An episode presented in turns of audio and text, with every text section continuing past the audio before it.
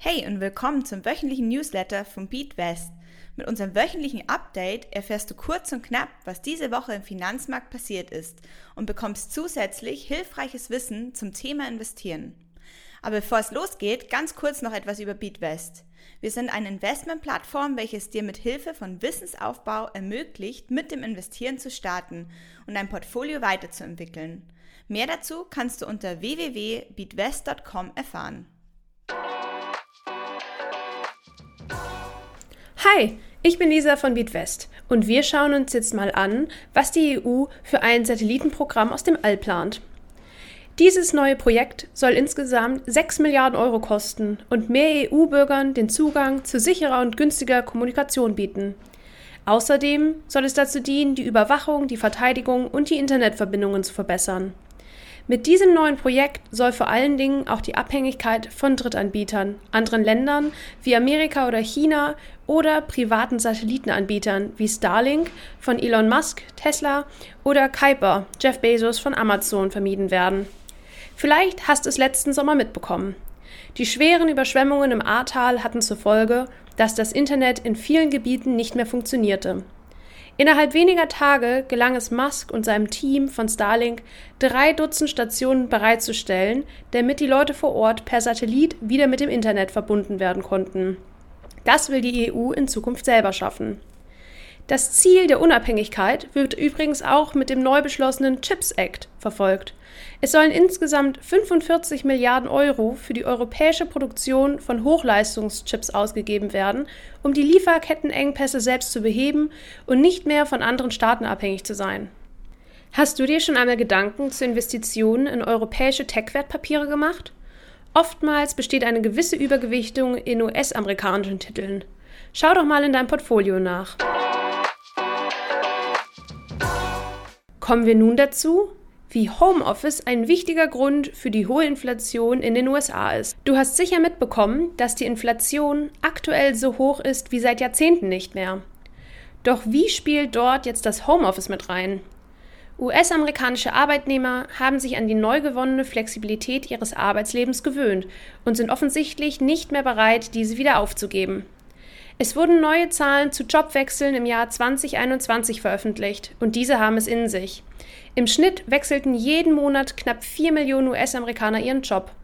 Oftmals erhofften sie sich dadurch flexiblere Arbeitszeiten oder Homeoffice. War dies nicht möglich, so wollten sie zumindest mehr Gehalt für ihre Tätigkeit.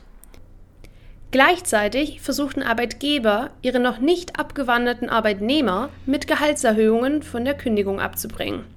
Du siehst, Egal, ob die Arbeitnehmer nun ihren Job gewechselt haben oder nicht, erhielten viele eine Gehaltserhöhung. Somit sind die Stundenlöhne im Januar 2022 um 5,7 Prozent im Vergleich zum Vorjahr gestiegen.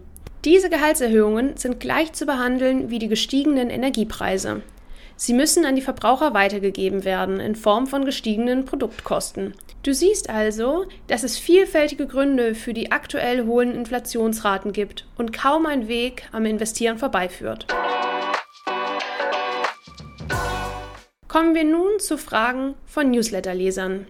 Hier präsentieren wir dir jede Woche eine Frage von Newsletterlesern oder Hörern und beantworten diese für die Allgemeinheit.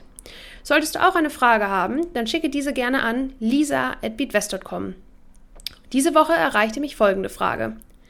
Was ist eigentlich der VDAX New und wie unterscheidet er sich vom DAX?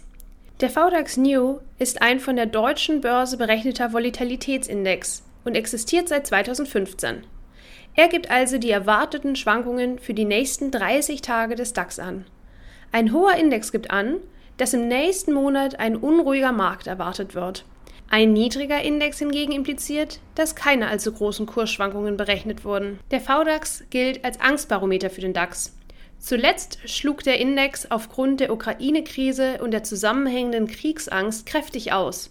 Sein Höchststand erreichte der Index übrigens am 16. März 2020. Wöchentliches Wissen. Was ist eigentlich der Unterschied zwischen WKN und ISIN? Jedes Wertpapier, egal ob Anleihe, Aktie oder ETF, verfügt über eine Wertpapierkennnummer, die sogenannte WKN, damit eine eindeutige Identifizierung des Papiers möglich ist. Diese ist immer sechs Stellen lang und kann aus Buchstaben und Zahlen bestehen. Interessanter Fakt: Die Buchstaben I und O kommen in WKNs nicht vor, um die Verwechslungsgefahr mit Einsen und Nullen auszuschließen. Die ISIN, International Securities Identification Number, ist das internationale Pendant zur WKN und besteht aus zwölf Zahlen und Buchstaben. Warum sind WKNs und ISINs besonders bei Einzelaktien so wichtig? Du kannst Aktien bei den meisten Brokern einfach per Namen mit der Suchfunktion finden. Das ist bei vielen Anlegern beispielsweise während der Corona-Krise aber mächtig schiefgelaufen. Sicher kennst du den Videokonferenzdienstleister Zoom, welcher im Frühjahr 2020 oftmals mit Zoom Technologies verwechselt wurde.